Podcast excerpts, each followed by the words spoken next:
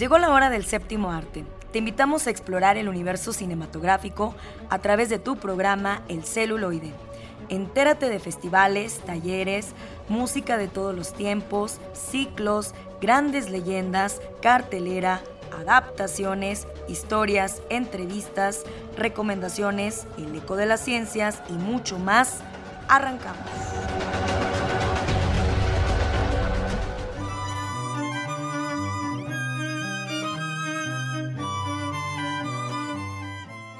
Tal amigos del celuloide? Acompáñenos a despedir del mes con muchísima información.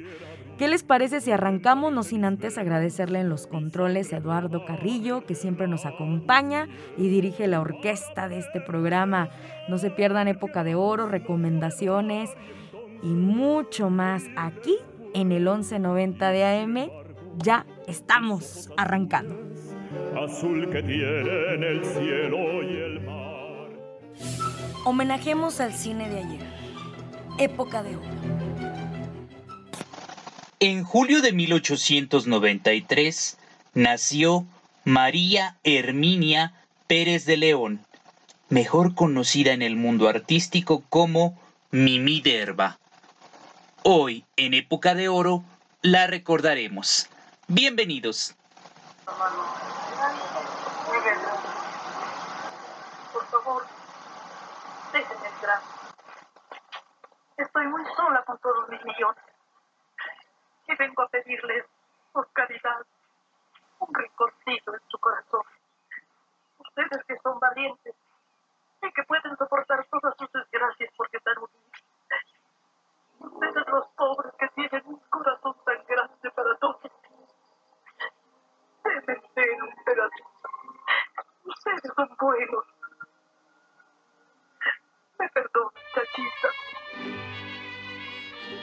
Amigos Radio Escuchas, muy buenas tardes. Excelente sábado de cine para todos ustedes. Si el programa El celuloide tiene su lado ñoño, pues esta sección de Época de Oro sería el lado nostálgico. Como acaban de escuchar, hoy vamos a recordar a Mimi Derba, quien es considerada la primera directora del cine mexicano. Para que la ubiquen mejor, pues ella interpreta el papel de la millonaria en la película Ustedes los ricos. Una noche de 1912 debutó en el teatro lírico una jovencita de tan solo 19 años de nombre María Herminia Pérez de León quien llevaba por nombre artístico el de Mimi Derba. Herminia nació en la Ciudad de México el 9 de julio de 1893 en el seno de una familia acomodada y de costumbres refinadas. Heredó el talento artístico de su madre Jacoba Avendaño, escritora de la novela La hija del ministro. Al poco tiempo de su debut en teatro, la joven pasó rápidamente a ocupar un lugar junto a las consagradas, María Conesa, Consuelo Cabrera y otras cupletistas.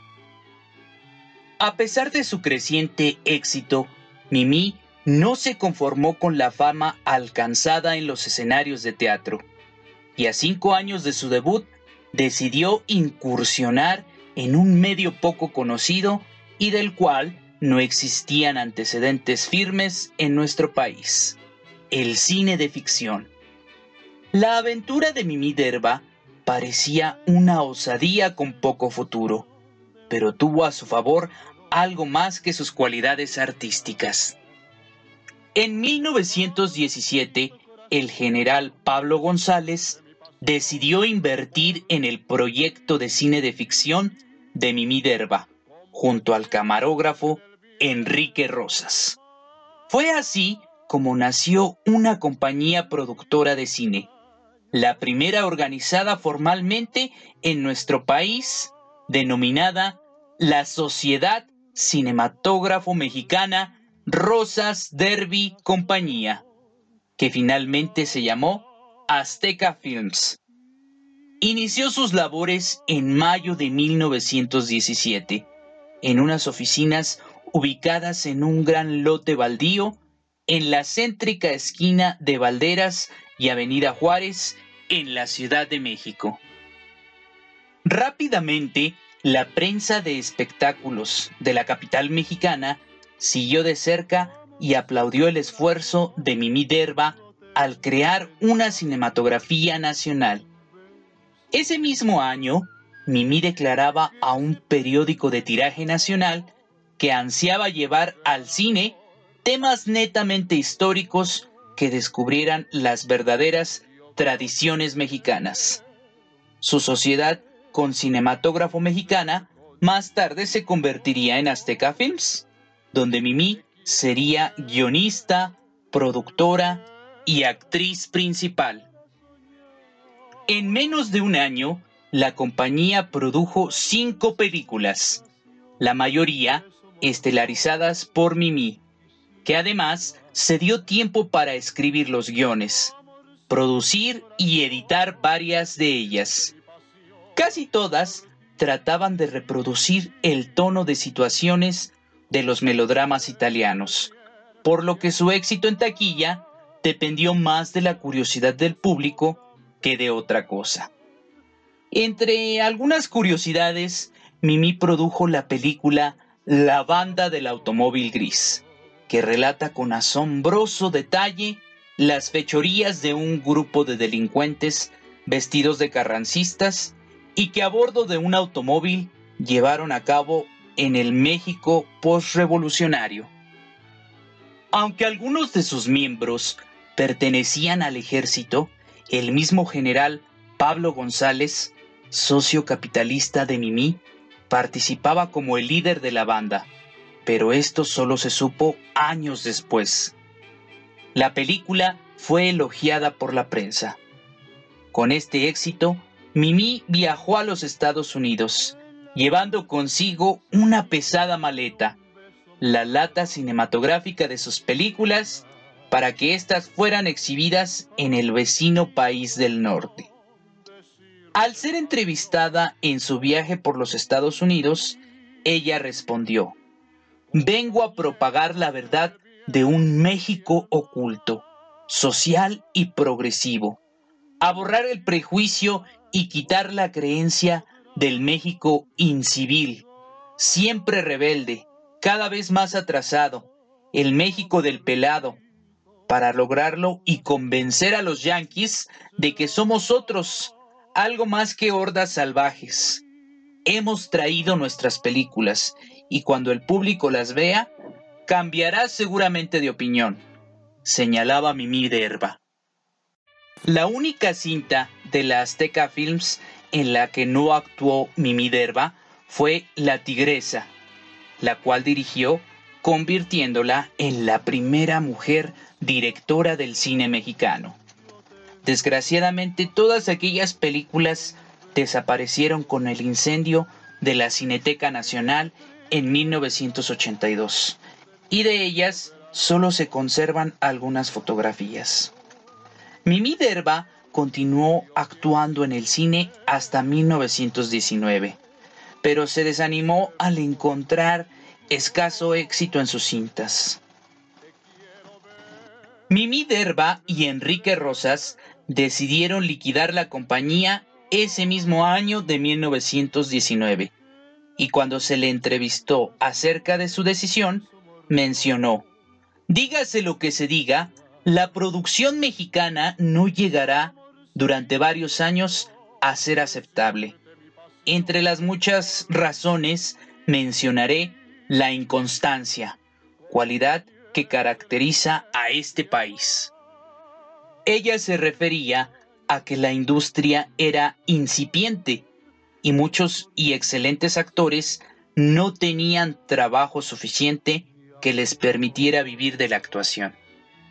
La carrera cinematográfica de Mimi Derba se extendió por dos décadas más, teniendo en su haber casi 80 películas. El público de la época de oro aprendió a identificarla como la elegante matrona de gesto severo y fuerte carácter que en contadas ocasiones iluminaba su rostro con una sonrisa. Mimi Derba logró trabajar con los grandes de la escena fílmica, como María Félix, Pedro Infante, Jorge Negrete y muchos más. El 14 de julio de 1953 murió víctima de una embolia pulmonar. Su entierro fue sencillo, casi pasó desapercibido, asistiendo solo dos figuras notables, Fernando Soler y María Conesa, además de un grupo de actores que aún no eran famosos. Yo soy Alex Jara. Continúen sintonizando el celuloide a través de la señal de Radio Universidad.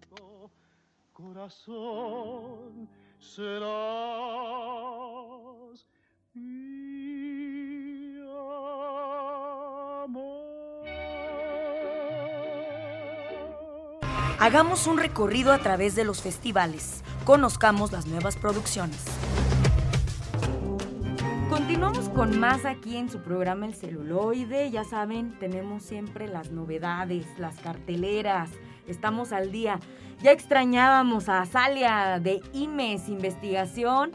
Ahora nos va a hablar acerca de la cartelera del mes de agosto que fuera del aire me comentaba, está muy interesante el tema.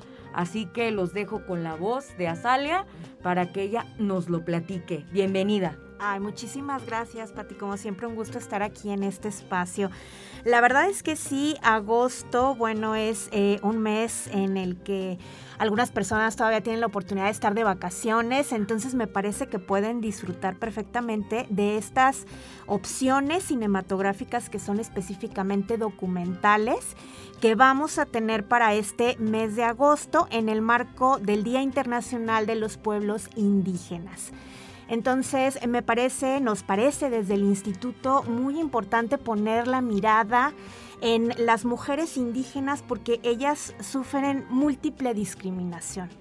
No hablamos solamente del hecho de ser eh, mujeres, sino hablamos también que hay eh, pues una interseccionalidad en donde además sufren discriminación por ser indígenas, algunas otras además sufren discriminación si tienen alguna eh, discapacidad.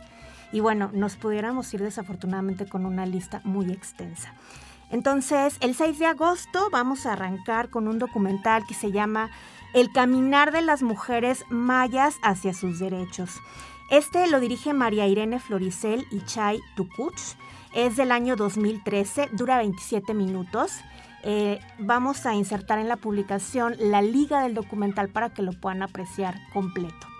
Y bueno, este documental es una denuncia, así lo expresan sus directoras, una denuncia eh, pública sobre el, caminar, el transitar muy tortuoso de todas las mujeres indígenas para denunciar delitos como violación o violencia física, golpes.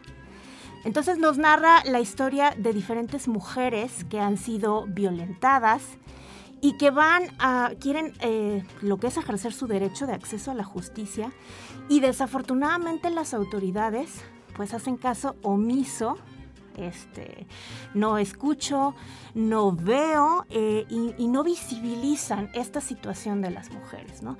Y entonces, eh, si, si para las zonas urbanas es difícil para las mujeres decidirse hacer una denuncia, imagínate lo que implica para mujeres que tienen que caminar en algunos casos este, muchísimo para poder acceder al Ministerio Público y que si las regresan. Y bueno, son historias que de verdad este, muy desgarradoras, porque esto cómo es posible que tengan que pasar por esto, ¿no? Y que no vean reflejado su derecho de acceso a la justicia, que esto es lo más triste, ¿no? Bueno. El 13 de agosto tenemos otro documental que se llama Deshilando condenas, bordando libertades. Es de Tonatiu Díaz, es del año 2004, eh, dura 35 minutos. Y este en particular, fíjate que son testimonios de mujeres de pueblos indígenas de Oaxaca que están acusadas por delitos como narcotráfico, pero donde las utilizan a ellas, obviamente bajo engaños, este teniendo con ellas como una relación de pareja únicamente para utilizarlas como vehículo y tráfico de drogas. Entonces son mujeres que ya tienen condenas eh, de años en prisión y que en algunos casos ni siquiera han podido tener un juicio. En algunos otros, como hablan lengua indígena, obviamente, no hay personas traductoras. Y entonces ellas padecen en prisión y ni siquiera saben por qué están ahí. ¿Sí? Triste. El 20 de agosto tenemos ya uno un poco más optimista después de, las, de los dos viernes anteriores. El 20 de agosto presentamos el documental Lorena, la de pies ligeros. Este es de Juan Carlos Rulfo. Este está disponible en la plataforma Netflix. Este, y bueno, como sabemos, eh, esta es la historia de, Lorena, una chica rarámuri que, eh, bueno, es conocida a nivel internacional porque, bueno, tú sabes que corre que ha sido este, pues campeona, ganadora como corredora y ella tiene la particularidad de que a diferencia de todas las demás atletas corredoras, ella corre con sus sandalias tradicionales y su vestimenta tradicional. Entonces, en, en, otras partes del mundo es así como voltear y decir, bueno, ella por qué no, y le han ofrecido, este, ahora que es, digamos, famosa, no solamente a partir del documental, sino por esta carrera que tiene como atleta, le han ofrecido a algunas marcas la posibilidad de entregarle pues sus tenis y todo. Y ella se ha negado porque justo lo que comenta en el documental es que esta es una manera de visibilizar a su gente y de que volteemos a ver que hay un mundo eh, entre nosotros, entre nosotras, alrededor nuestro, de personas que, que forman parte y que no solemos mirar, ¿sí? O que lo vemos como, ay, bueno, está como muy retirado, ¿no? Ah, bueno, son personas indígenas, sus usos y costumbres. Y la verdad es que no, son, son ciudadanas al igual que todas y todos nosotros, ¿no? Este ya es un poco más optimista, ¿no? El verla eh, a ella como, como este, nos explica un poco de su entorno, de lo que la motiva a correr. Eh, vemos el apoyo de, de, su papá, bueno, igual y esto es spoiler, pero Algo que nos llama mucho la atención dentro del documental es que se ve el apoyo incondicional y la confianza que tiene la comunicación con su papá, ¿no? Esta cuestión de que las paternidades con hijas mujeres es un poco más compleja la relación. La verdad es que aquí vemos que es, su principal impulsor. Qué bien, porque la verdad siempre vemos eh, en, este, en estas estructuras eh, se organizan de otra, de otra manera y el pensamiento o el patriarca es el que eh, influye mucho en, este tipo de sociedades eh, de los pueblos este, originarios, como que, eh, bueno, es la percepción que uno tiene. Claro. Ah, me han platicado que hay formas de organizarse donde es el matriarcado, pero bueno, lo que a veces vemos es este, a las mujeres demasiado calladas, eh, siempre hacia atrás de ellos, em, hasta cuando van caminando. Y en algunos hasta las que trabajan y con sus artesanías sacan adelante a la familia. Eh, las vemos batallar también con la cuestión de los vicios a los que se enfrentan los varones, este, la pareja, y cómo ellas pues se vienen, se vienen hasta la ciudad a trabajarle duro, buscar el sustento y a progresar. Y lamentablemente es cierto, mm, sí todavía hay que trabajar mucho en materia de justicia. Em, me imagino que eh, es por la lengua, ¿sí? por la zona en la que se encuentran, están todavía más a distancia de, pues de las dependencias donde hay que tratar los asuntos. Y de verdad, ¿cómo es posible? Y lo creo porque cuando uno tiene que hacer trámites, cuánto tiempo no inviertes y a veces quizá no, no tengas éxito en ese trámite. Entonces, nosotros viviendo aquí en la ciudad, ahora ellas que vienen de comunidades tan distantes, no, no de la cabecera, sino de las comunidades, wow, qué cosas. Pero yo te felicito. Me dejaste muy eh, impactada con la sinopsis y con, ganas de, ver y analizar, sobre todo de, tener mucha empatía. Exactamente porque de verdad que sí son, son historias de mujeres que han padecido lo inimaginable y que me parece que, que el hecho de que sus historias sean conocidas, eso puede permitir abrir las puertas para, para las demás, para las otras. Así es, y el cine documental es una valiosa herramienta para Así es. visibilizar. Muchísimas gracias. El próximo mes te Así esperamos para ver qué nos depara Claro. el mes de la patria. Claro que ¿Cuál sí. es el tema con el que nos vas a cautivar para Para Eh, es virtual, ¿verdad? Digo, es todo. Sí. Ah, todavía Sí, no hay nada todavía, presencial. eh, ¿verdad? No, todavía no. Ya estábamos en eso, pero Híjole. este, pues todavía no hay nada definitivo con los semáforos, entonces. Sí, muy indefinido todo. Muy Sí. bien. Pues muchísimas gracias. Seguimos.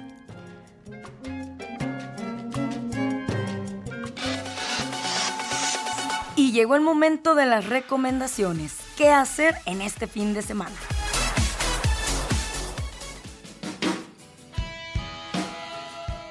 todos y todas, este es Miguel Ángel Leija de Cinema Cuarentena y aquí les traemos la recomendación de la semana. Antes de comenzar, quisiera recordarles como cada semana que nos encontramos participando en el reto Cinema Cuarentena, que para los que son nuevos consiste en una lista de 52 categorías, uno por cada semana del año, en donde por cada semana iremos recomendando películas de secciones diferentes. Es decir, iremos recomendando diversos géneros de películas, países en específico, movimientos fílmicos, décadas, directores, etc. Cada semana uno diferente. Eh, dicho esto, vamos con la recomendación de esta semana. El día de hoy vamos a empezar con una de las secciones alternativas del reto, es decir, que están separadas de las listas a repetir, y es una categoría muy particular que a mucha gente le va a gustar. Habla de películas adaptadas directamente desde la literatura. Dicho esto, hablaremos de una película que tal vez no muchos esperen, pero es una joya total.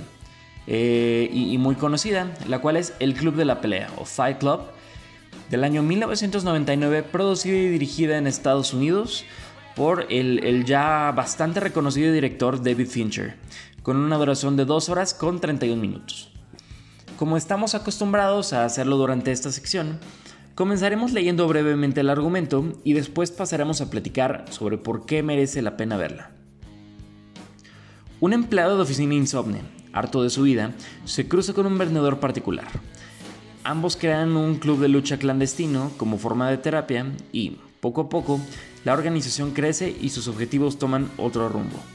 Esta fue la reseña o el argumento que, que podemos encontrar en Google y ahora sí pasaremos a platicar sobre por qué vale o no la pena verla.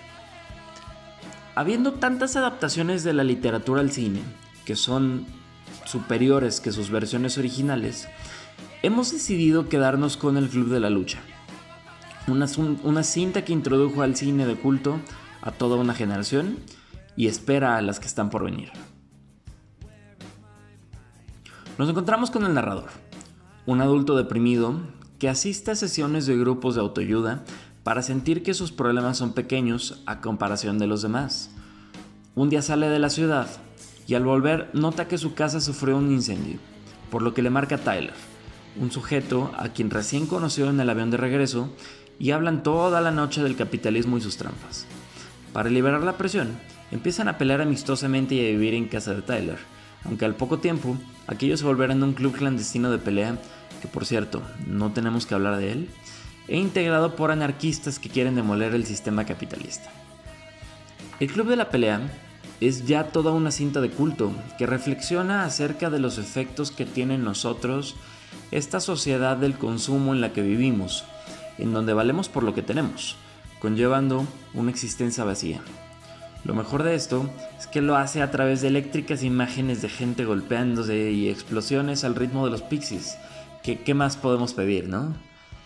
Mención aparte son las actuaciones de Edward Norton, de Brad Pitt y Elena Bonham Carter, las cuales son ya icónicas, ideales para una película que hizo amar al cine a toda una generación, en donde probablemente su característica más recordada sea el inquietante final de la misma, uno de los mejores de toda la historia del cine. Y pues muy bien, esta fue nuestra recomendación para esta categoría del reto Cinema Cuarentena, la cual fue una adaptación de un libro.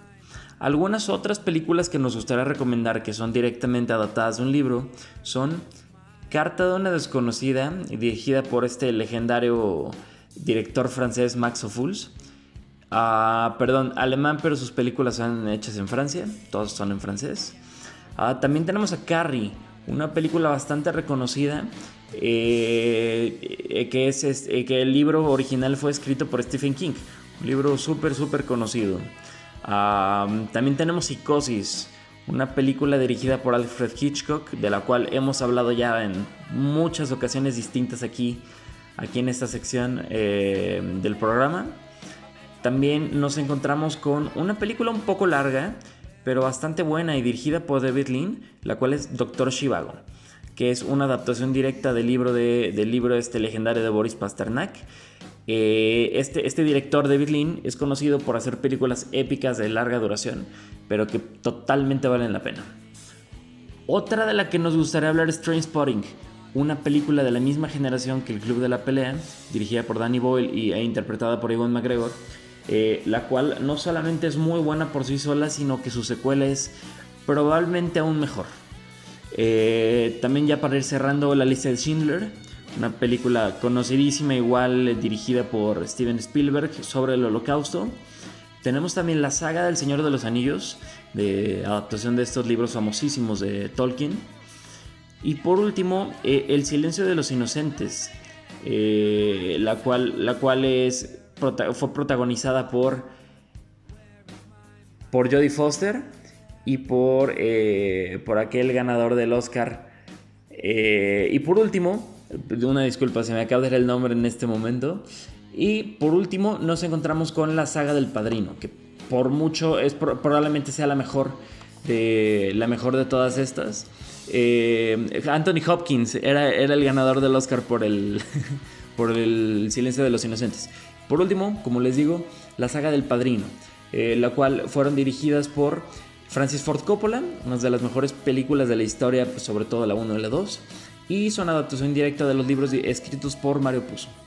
Pues muy bien, esperamos que se encuentren de maravilla y agradecemos a todos y todas por regalarnos un pedacito de su tiempo en esta sección. Este fue Miguel Ángel Leija de Cinema Cuarentena. Recuerden seguirnos en redes sociales como Cinema Cuarentena en Instagram y Facebook y Trazos Urbanos 2.0 en Instagram y Facebook. Hasta la próxima.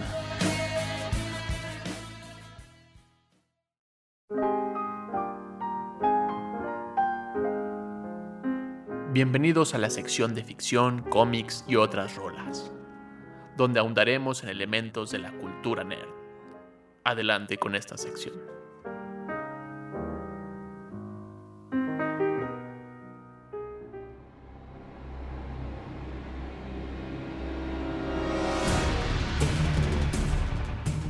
Hola a todos, bienvenidos al lado ñoño del celuloide. Me acompaña Carlos Buendía, Lalo Carrillo en los controles. Yo soy Oscar Ramírez y queremos compartir contigo una de las películas que puedes ver en Disney Plus.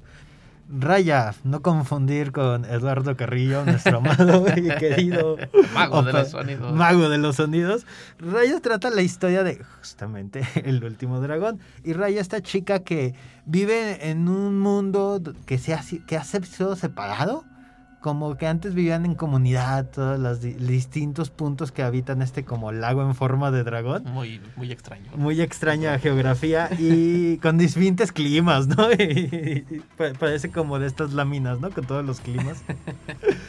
y Raya, eh, su padre es eh, uno de los dirigentes de una de estas comunidades, trata de unir a este pueblo que ha sido separado por unos extraños monstruos que convierten a la gente en piedra que fueron destruidos hace años por los dragones. Sí. Pero ahora viven separados, sin dragones, porque se extinguieron después de que lograron crear, este, lograr desaparecer estos extraños monstruos. Y entonces al momento de tratar de unirlos, algo ocurrirá que los separará. Revivirán a los monstruos este, en forma de como nubes horribles que convierten a la gente en piedra. Y se da la misión de Raya de tratar de encontrar al último dragón para regresar un poco más a la normalidad. normalidad, entre comillas. Que entre comillas. sí, era esta gran nación, esta que atacó la nación del fuego. No, no es cierto. Esta gran nación separada por estos seres y se crea una piedra, una gema por el último dragón que logra dispersar justamente esta como nube de, de maldad, este humo este maligno pero esta conllevó a la separación en cinco grandes naciones, cada una con sus características muy marcadas que representan cinco virtudes, cinco grandes momentos, que a su vez están representadas en la gema que se parte en cinco fragmentos. Y cada el viaje de Raya como el deseo de su padre de volver a tener una gran nación es va teniendo este gran viaje en donde se va descubriendo estas cinco partes que tiene que ver con la fuerza, el coraje, la individualidad, este La confianza, la perspicacia o inteligencia Sí. un poquito. Si, seguro si jugaron Legend of Zelda tiene mucho este estilo como de la Trifuerza, solo que aquí son cinco. y va acompañado como de mucha solemnidad del como del misterio de espiritual, de lo que representan los dragones y lo que representa cada una de las cinco naciones, a lo cual Raya este cree que es un personaje íntegro, que ya tiene la única verdad y que es la única que va a hacer lo correcto y tiene que aprender de eh, pues las otras cuatro naciones que son los otros cuatro hermanos dragones con esta con esta dragona muy peculiar que es muy muy divertida. Me gusta mucho cómo se presenta de bueno si yo hice la piedra esta mística que es lo que cuenta la leyenda de este último dragón pero te cuenta muy amablemente que era como el trabajo en, en la escuela, el trabajo en equipo, que ella era la última en hacer algo o en aportar algo y aún la así que sacaba sostuvo la cartulina, ¿no? O calificación. Me gusta mucho cómo, cómo se va desarrollando el personaje, que hay una Este, sobreexageración, ¿no? En el en, como en la traducción, o Ujú. sea, para que empatara en el español, pero aún así es como muy divertido, ¿no? Porque la caricatura siempre se- quiere ser muy solemne, muy seria y el mundo está por destruirse y ella está el dragón está preocupado por cómo se ve la comida, disfrutar, ¿no? Su viaje. Sí, tiene esta onda de que ella, ella, la voz original la hace Aquafina. Aquafina. Este, si, si- ubican es esta como rapera, comediante, este, actriz, que tiene una personalidad muy marcada. Es de esos como actores que, que contrata a la gente porque ya sabe cómo son, ¿no? sí. Y, y curiosamente en esta historia su personaje, a pesar de que yo la vi doblada, eh, eh, eh, rápidamente dije, "Ah, ¿a poco sí es agua, Aquafina? Porque tiene como justamente estos movimientos, estas expresiones, el tonito como de voz. Sí, toda esa volatilidad que tiene está ahí, ¿no? Entonces es, es muy divertido porque justamente este viaje, como dices, es, es una cosa súper solemne de es que los dragones y es que nuestro pueblo y, tocando estos como temas súper complejos de todos somos hermanos y, y otra nación es como no, tú no eres mi hermano, ¿no? Yo, yo estoy dispuesto a, a hacerte lo peor con tal de, de cuidar a mi gente, ¿no? Entonces es como un tema bien, bien difícil que logran como llevarlo bien porque la película es como acción, aventuras. Hubo un momento en que se convirtió como esta película de robos, sí. como Heist Movie. Ah, sí, porque como encontraron estas. Raya va encontrando estos fragmentos del gran medallón, los tiene que robar, y justamente, y son como muy simpáticas las, las secuencias de robo. Es una película, es larga porque tiene como muchos elementos narrativos de muchos estilos de películas. Y, y se va mezclando en estos grandes cinco momentos de la película. ¿no? Creo, que, y creo que eso es lo como, como que está padre, porque por algún momento empieza la peli y empieza con acción. Así como Sí. la primera secuencia e- es esta onda como muy a la Indiana Jones, de buscar una cueva, saltar unas trampas, y, y te va como poniendo de, ah, quiénes son los personajes. Luego ocurre algo, luego ocurre otra cosa, luego como cuando piensas que como que, ah, ok, ya la película se va calmando, vuelve a como a levantarse, como de cada cierto tiempo hay acción y conforme va viajando Raya, este, va encontrando como este grupo de outsiders, misfits, no sé, como de lo que sobró después del apocalipsis, que se le van uniendo al grupo y van creando como esta hermandad que, que se vuelve un poquito más amigable, ¿no? Porque cada uno le va restando la solemnidad a Raya. Sí. O sea, hay un bebé, ¿no? Con un chango, que, que son carteístas profesionales. Sí, son todas estas cosas que parecieran estar mal, entre comillas. O sea, que, digo, son rateros, son forajidos.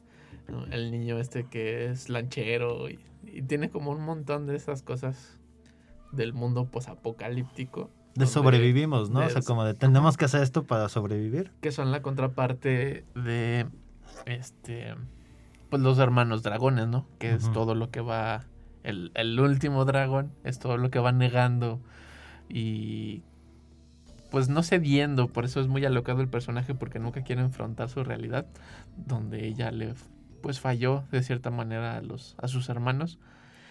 Y al igual Raya le está fallando a sus hermanos en esta idea de todos somos una misma nación, todos somos una gran familia y se va mezclando con cosas muy muy locochonas donde el, el mal es este ah, humo morado, negro, muy, muy extraño amorfo. Y no hay un villano con características físicas o humanoides, un dragón malo, no. Sí, El eh, mal está en otro lado que nos hace eh, herir a los demás.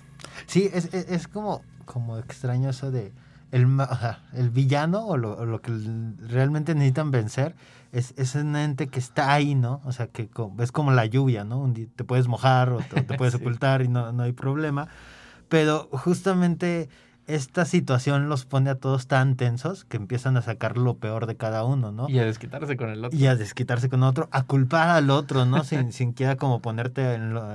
Creo que es una peli que habla mucho de esto de la empatía, ¿no? De tal vez ellos son agresivos porque están igual de asustados que tú y, y entonces en vez de hablarlo, se, Sí. se empiezan como a pelear, ¿no? Por ejemplo, este personaje de, el último guerrero, ¿no? Que, que es esta cosa súper tosca. Todo torpe. Eh, así como de casi casi que te da miedo, pero en realidad es una persona con sentimientos, ¿no? Y hasta que se abre y, y te cuenta historia muy, muy trágica sobre, pues no, no tengo familia, ¿no? Y, y esto es lo último que me queda. Entonces ahí es cuando justamente Raya va descubriendo que el mal no es el otro, ¿no? El, el- el mal es simplemente esta confusión o este como, como cambio de perspectiva que tienen, ¿no? Cuando las cosas se ponen difíciles. Sí, es un- es una película que, a diferencia de como lo tradicional que tiene en Disney como estudio, de contarte un solo mensaje, un solo momento, una sola historia, una sola intención, aquí toda la película es constante, esa idea de, de cómo veo al otro, cómo te comportas con el otro, ser todo, ser uno, y el, universo en el que ocurre es un universo que tiene muchos, muchos, muchos detalles y juega muy padre desde el principio de la película cuando entra al templo donde está esta última gema que es como el corazón del último dragón y el agua va para arriba. Hay un riachuelo y el agua va inverso todos los momentos a donde va está sea, todos estos lugares tienen como esos ese misticismo oculto ese momento oculto el desierto la nieve la selva el este templo y juega mucho como en esta línea del, de lo natural, del mundo natural, que en Japón es, es como muy de la línea de los Shinto, pero todo el universo es parte de deidades, de momentos, de pensamientos de, la, de corrientes asiáticas. Y va siendo una mezcla muy padre que va recontando una historia como si se tratara de un teatrillo de, de- de sombras y lo importante son esas sombras que hay detrás de los personajes. Sí, es una película que me agrada mucho que juegue con eso, porque no, no parecía que se está como robando o que lo está poniendo solo por ponerlo. Ocurre de una forma muy, muy orgánica, justamente con este viaje que tiene, que tiene Raya, ¿no? De empieza y, y la- el tono es uno, luego cambia a este como onda posapocalíptica y conforme va avanzando se va como adaptando, ¿no? Y, y cosas que van aprendiendo en, en cada uno de los lugares son cosas que le van a, a- a- a abonar o, o a mejorar su viaje en el siguiente, ¿no? Entonces, no es solo como la estética por la estética, ¿no? Es como de, ah, mira, sí, sí le está funcionando a tu personaje, sí le está funcionando a enriquecer este mundo que se ve bellísimo, ¿no? O sea, la animación que tienen ahí es, es una animación como con mucho detalle, como muy, muy bella de ver, de, de, de como decir, órale, ojalá esto sí existiera. Y aunque en los personajes no hay como tanto detalle, o sea, en la construcción como de física del personaje, sino que el detalle está en como las texturas, los colores. Sí, o sea, la, la piedra de los templos, de Ujú. repente como la forma en que la lluvia empieza a caer, ¿no? Y a comportarse el agua con Sí, ellos. tiene como un gran juego como de puesta hacia la animación, Ujú. que es que mezcla muy padre como toda esta discordancia de, de emociones, de temas, de contenidos, de ser graciosa, ser solemne, la familia, nosotros y todo.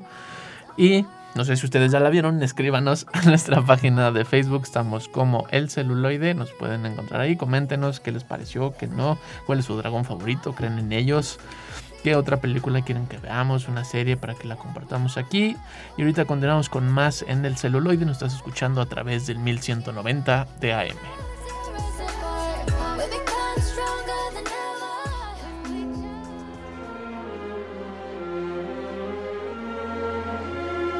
Les voy a hacer una recomendación que no pueden rechazar. Escucha bajo tu propio riesgo.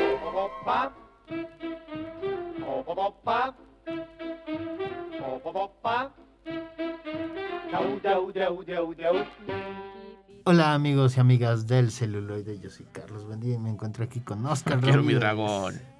Donde vamos a hablar de una película de Disney, la última película de Pixar que ha estrenado sobre niños, Italia y unas vespas. Y el deseo de una vespa. y el deseo inconmensurable de una vespa.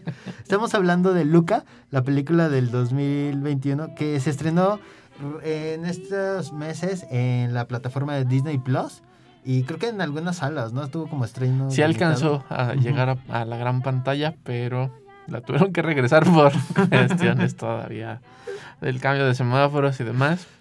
Pero la puedes ver y disfrutar en en Disney Plus. Disney+. Esta película nos trata la historia de Luca, un joven que es un monstruo marino. Pescado. Ahí está, ¿no? El, eh, como el, el- el monstruo del lago. Así Sí. es como muy parecido como en esa onda.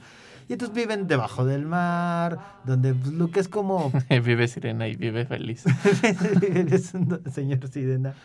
Donde Lucas, pues, este hijo que, que es como tímido, ¿no? Introvertido y cría sus cabras, peces, una Es cosa un así. pastor de pescado. Ajá. Co- Como el campesino, ¿no? Que, que está ahí como muy en, en su mood. Pero un día conoce a este, a este otro monstruo que se llama Alberto. Ah, Alberto. Sí, cierto, Alberto. Que ¿no? lo llevará a conocer la superficie a este pueblito de Italia, ¿no? De Portobello. ¿Portobolo? Mortolo. Portolo. Donde cu- curiosamente la magia aquí es que los monstruos marinos, si no están mojados, son seres humanos. Sí, está padre como no hay nada mágico en sí, ajá. solo son así. Solo es la lógica. Salen del agua y le sale piel humana. se, se me- se- se quitan la cola, le salen pies. Y pues, si se mojan o llueve cualquier cosa, este, Vuelven a salir O sea, su forma de... Entonces Alberto y, y Luca pues, van a tener esta amistad, ¿no? Donde van a descubrir este nuevo mundo, se van a enamorar intensamente de una vespa. Sí, porque ellos quieren viajar, quieren conocer el mundo, pero además quieren ser como los únicos en el mundo. Por eso construyen esta como gran torre en la que van descubriendo artilugios, van juntando cosas que eh, quedan perdidas en el mar y todo es como sorprendente y hay como un- una desmedida en lo que para cómo funcionan las cosas y para lo que son las cosas hasta que conocen a esta niña que es toda la cochona del pueblo que es. Gila, Gila. Gila. Per- perdone nuestro italiano. Nos falló hoy. Nos falló hoy. Y sin como darse cuenta, están ya inmersos ahí, ¿no?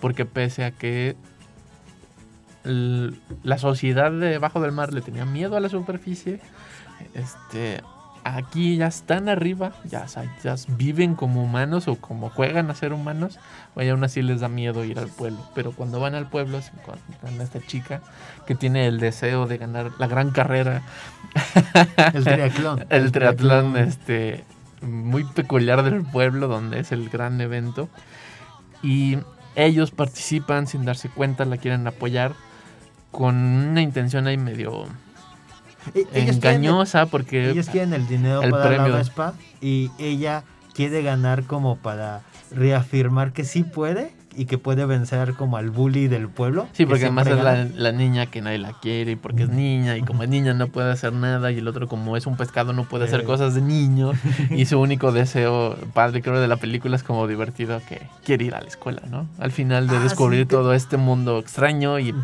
peculiar es wow hay un lugar donde puedo conocer un montón de estas cosas quiero ir a la escuela y no puede ir a la escuela mientras la otra también quiere salir y demostrar al mundo que no es cualquier niña y, o no por ser niña Eh, Es una película en donde justamente este, este pueblito, ¿no? En, en Italia, es esta como la otredad que todo el mundo le tiene como el miedo. Los monstruos marinos le tienen miedo a los humanos. Los humanos tienen estas leyendas sobre monstruos marinos donde quieren como de este cazarlos, ¿no? Y, y ella es como esta outsider porque su mamá vive en otro pueblo, ¿no? Y solo se queda los veranos con su papá que es eh, este pescador del pueblo. Sí. Entonces es como de ninguno de esos tres niños encaja ahí por X o Y razón, ya sea mitológica o simplemente este, por ser foránea. Y entonces ellos tienen que como adaptarse, este, descubrir este mundo que no conocen, ¿no? Con, con- con estas personas. A la par de que pues, los papás de, de Luca lo están buscando. Y que la- también descubren como toda esta cosa de, hoy podemos salir del agua y nos transformamos. Qué raro, ¿no? y es es padre cómo todos van encontrando algo por las travesuras que hacen eh, con Luca. Y, y van como not- haciéndose notar así como de, oh, que no es tan malo, no es tan monstruo, no, no es tan un montón de cosas a través de situaciones muy, pues, simpáticas, ¿no? cotorras, sí, y como Sí. muy del diario. Ajá, porque, es- o sea, imagínense que aquí no es de esas películas en donde si los descubren es el fin del mundo y Sí, entonces no hay va a un haber gran una viaje, guerra, ¿no? ¿no? Sí. Sí, es como de, ay, pues nada más, pues nos van a querer matar y ya, ¿no? Porque como que en este mundo es como de, pues hay monstruos marinos, ¿no? Como Y que al final el pueblo es como de, ah, son monstruos. no, tampoco era como toma un ground shock, la gran sorpresa. Ajá, lo, lo que realmente está ocurriendo es, es esta como, como relación que tienen los tres, ¿no? De una quiere encajar, ¿no? A la- a- casi casi a la fuerza. Luca quiere descubrir, ir a la escuela, este, como que es esta como, como deseo un poco más de investigador, ¿no? De, Sí, sí, porque le gustan los micros, los telescopios que diga y los planetas y como que hay un planeta ¿no? redondo y todo este show. Y Alberto es como, como más de yo quiero viajar, yo quiero ensuciarme, yo quiero así como no aprender nada, solo tocar cosas, ¿no? libre. Mover, construir. Entonces, justamente estos tres niños entablan esta relación de nadie me comprende, pero luego entre ellos mismos es como de, ay, yo no te comprendo, ¿no? O sea, ¿por qué queremos ir a la escuela, Luca? Y, y él como, Alberto, pues ¿por qué no quieres aprender cosas nuevas, no? Si nuestra misión era la Vespa, que Ajá, es como lo que hace mover toda la película, ¿no? Sí. Que quieren una Vespa. Ajá, y creo que eso es como muy bonito, porque es como estas películas en donde no se mete esta narrativa como a fuerza de eh, el amor, ¿no? Eh, y el deseo, ¿no? De, de- de- de enamorarse y esa cosa. Y como que juega un poquito, siento yo, con eso. Como que dices, ay, claro, ahorita se va a enamorar de la chica porque Sí, como para la chica, este ¿no? trío, ¿no? el Este, trío amoroso ajá. que rompe la narrativa y los mete en problemas. Y no, realmente no pasa. No, se, se enamora de la escuela. Porque se enamora de la escuela, ¿no? Y el otro está enamorado del mundo y el otro está enamorada Ajá. de lo que puede ser capaz. Y cre- creo que ahí la película es muy, muy bonita porque justamente te plantea como el, de, el hecho de puedes discutir con tus amigos. O sea, una amistad no es como confía 100% en esto. Sí, lo que, porque dice el otro. Porque dice el otro, ¿no? Es como de puedes tener diferencias, puedes tener diferentes metas, pero aún así como que los une es otra cosa, ¿no? Lo que te va a unir con esta persona es el cariño, ¿no? Es el, el haber estado ahí en sus peores momentos. Y una ¿no? Vespa. Y en una Vespa, donde quepan los tres. Sí, es una película muy amigable, muy, Sí. muy de... Sí, pues, se te siente toda la familia a la vez y es como de, ah, dale, qué padre mundo, qué padre, este, como sensación de feeling good, ¿no? Creo que es una película muy, muy feeling good.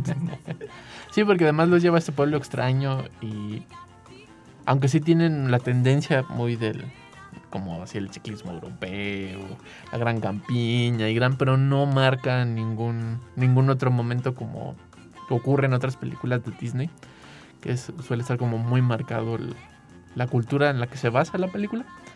Aquí nomás es como ah, es un lugar aislado del mundo con que creen en monstruos que quieren ir a la escuela. Sí, porque la, la- como la dinámica ahí es, es más como para el conocedor, ¿no? O sea, como las referencias que están ocultas eh, en los pósters de las películas que tienen como por todo Ah, el sí. pueblo, ¿no? Hay, hay como clásicos italianos de, de este el neorealismo italiano. Que pues obviamente un niño de 12 años pues, no va a conocer a Sí. Fellini o algo así. Digo, sí los hay, pero por ejemplo, a diferencia de Coco, que sí se entra a partir de Sí, o sea, la, la- leyenda la cultural. dinámica funciona a partir de este viaje al otro mundo y- Ajá. y, en estas Y acá no. Ahí es Sí, o sea, podrías cambiar este pueblito por la costa en- eh, mexicana o cualquier cosa. Pero, yo- y entonces creo que eso es lo como padre de que no tenga que, o sea, que no necesita estar anclado en esta cultura, ¿no? Que solo es como de, porque no podemos contar historias donde pues, ocurran, sean universales, pero ocurren pues, en cualquier otro lugar, ¿no? Y que más ocurren en un verano. Que es como lo padre de la, de la historia. Sí. O sea, que le da mucho sentido porque están en un verano, por eso la, la hija está en otro lugar que no está con su madre. El otro no puede ir a la escuela porque tiene que trabajar va en su casa. Me gusta mucho cuando invitan al tío que viene del abismo y que vive completamente a oscuras en este abismo de social, cultural muy extraño. Y todos se dan cuenta de que, ok, sí, esa oscuridad no está bien. Y va este, brillando cada uno, personaje descubriendo cosas, ¿no? Y está padre. Sí, tiene, tiene como esta onda de tomar estas películas como de- del coming of age, ¿no? De, de vivir un, un verano que te cambia la vida, ¿no? Y que las vacaciones se pueden acabar, ¿no? Y vamos a regresar a la escuela. Y que tampoco se centra en eso, solo Ajá, es así como, como ese lo revierte, ¿no? Toma Ajá. como la fórmula y la revierte y habla de, pues, un niño que quiere ir a la escuela, que quiere que el verano se acabe para poder ir a la escuela. De justamente, este, de hablar un poquito como de cómo funcionan estas relaciones del, del deseo de aprender, ¿no? De, de, de esta motivación que tienen estos dos niños y que conforme van creciendo los padres van olvidando o van como perdiendo, ¿no? El, el interés al otro, ¿no? A lo Sí. desconocido, al de, ¿qué es eso? Sí, que ¿Por también qué? se van sorprendiendo. ¿no? Y eh, sí, esa, esa dinámica es como muy, muy chida, ¿no? Cómo entender al otro y cómo se sorprenden con el otro. Y se asustan de estar asustados. Porque al final es como... em, ok, eres un monstruo, irás a la escuela. Perfecto. y todos regresan como a su vida cotidiana, entre comillas. Y el único que recibe la lección pues, es el bully del pueblo, que constantemente está acosando a sus compañeros, está acosando a todo el mundo. Y recibe una lección pues muy peculiar, ¿no? Lo avientan, le dicen no, no más, lo avientan al agua y ya no hay este como gran conflicto contra el villano que muere en un volcán o en una explosión. ¿No? O sea, no hay un gran castigo, sino hay un gran cambio de cómo piensan todos. Si quieren ver Luca, está disponible en la plataforma de Disney Plus. Escríbanos si la vieron, si les gustó, qué otras películas quieren que platiquemos en esta sección. Y si quieren escuchar este y otro episodio, estamos en Spotify, Spotify. como El Celuloide, Radio Universidad. En Facebook nos puedes mandar mensaje como El Celuloide. Escríbanos y hasta la próxima. Adiós, nos estás escuchando a través del 1190 de AM.